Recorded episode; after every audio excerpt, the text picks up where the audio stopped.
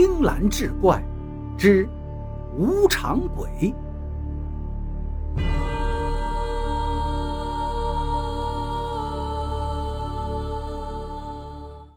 我外婆说呀，那天她刚起床，她父母就急急忙忙的催促她，说她堂哥走了，得赶紧去看看。我外婆的堂哥不跟他们住一个村隔了能有十来里地。那个时候信息远没有现在这么发达，必须得有专门的人蹬个自行车，挨家挨户的通知。而人死了，必须得有人通知的。但奇怪的是。我外婆昨天在家，根本没有人来通知。我外婆听了她父母的说辞，才知道，原来昨天晚上她睡得死，但是家里的院子里头叮叮当当是响个不停。他母亲开灯起来看了好几回，院子里根本没人，来来回回就这么折腾了好几次。老人似乎明白点什么了，再想的时候，他就没开灯，就坐在门口问。谁呀？怎么来了也不进来坐坐？老人这么一说呢，院子里就响起了他堂哥的声音，说：“大娘啊，我都要走了，您也不来送送我。”这才有了第二天他父母火急火燎的要去看他堂哥这事儿。我外婆听了这话，觉得有些不可思议，根本不相信，但母亲似乎很着急，非要张罗着去。父亲也不太信，也架不住母亲的坚持，只能去了。我外婆也不例外呀，一起就跟着去了。三个人紧赶慢赶，到中午时分，到了那个村子，才发现正在发丧。要是再晚一点儿，可能就赶不上了，因为那个时候村里的风俗是年轻人去世不能过夜，到了中午就要发丧。而那位堂哥是夜里喝农药死的。早晨才发现，堂哥小的时候亲生父母太忙，就在我外婆家长大，一直长到七八岁才回到父母身边。两位老人真的比堂哥的亲生父母还亲。堂哥家里人呢想的很简单，两位老人年龄大了，怕受不了这个打击，所以呢没去报丧。我外婆母亲看到棺材就哭，她说啊，半夜我就知道你来看我。你大爷还不信？你这是什么事情想不开呀，孩子？年纪轻轻的就走了。那天老人给我外婆的堂哥送了葬，在家里陪着堂哥父母又聊了一会儿，天快黑的时候才往家走。还没走到一半，天就黑了。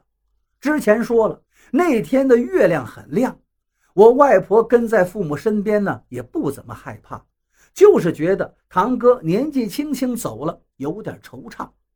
三个人往家走着，也不怎么说话。就在这时，我外婆忽然看见路旁的庄稼地边上蹲着一个黑影。那个黑影在月亮照耀下朦朦胧胧的，像极了他的堂哥。我外婆就是一惊啊，就喊他父母看。两位老人呢，也看见了。三个人看见之后，却不知道该怎么办。这时候还是他母亲胆儿大一些，就想走过去问问，就试着往那个黑影那儿走了两步。可是还没走到近前，那个黑影站起来了，冲着我外婆摆了摆手，意思呢可能是你别过来。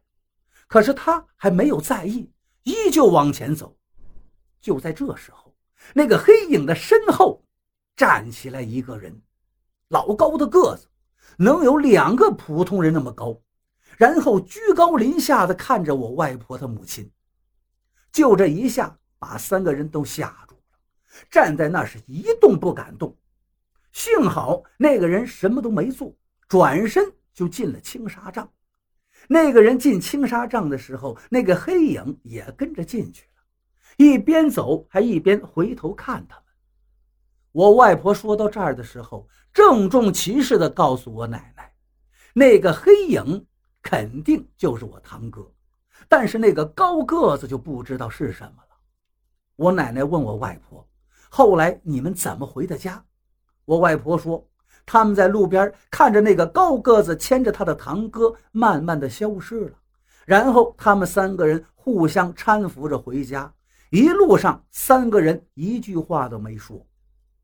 我奶奶把这两件事情说给我听的时候，我都上高中了。她说完呢，我就想起来我小时候经历的一件事情。这件事情发生在我上二年级时候。我打小生活在农村，那会儿虽然好了一些，但和原来还差不多。路还是泥土路，虽然家里也有了电灯，但远没有路灯这些个东西。那会儿是放假，大人呢要下地里干活，忙得很，吃饭的时间都不固定。有时候早晨做一大锅饭，中午晚上就不再做了，直接热了再吃。如果早晨的饭不够，只能等晚上干完活回来再做。这时候一折腾就要等很晚才能吃上。那天也是。我跟父母在地里干完活回家，已经七点多了，家里也没饭吃。亲戚送来了一只鸡，母亲就说杀了吃肉吧。父亲就把鸡杀了，拔毛切块，烧上火开始炒，一直折腾到九点多。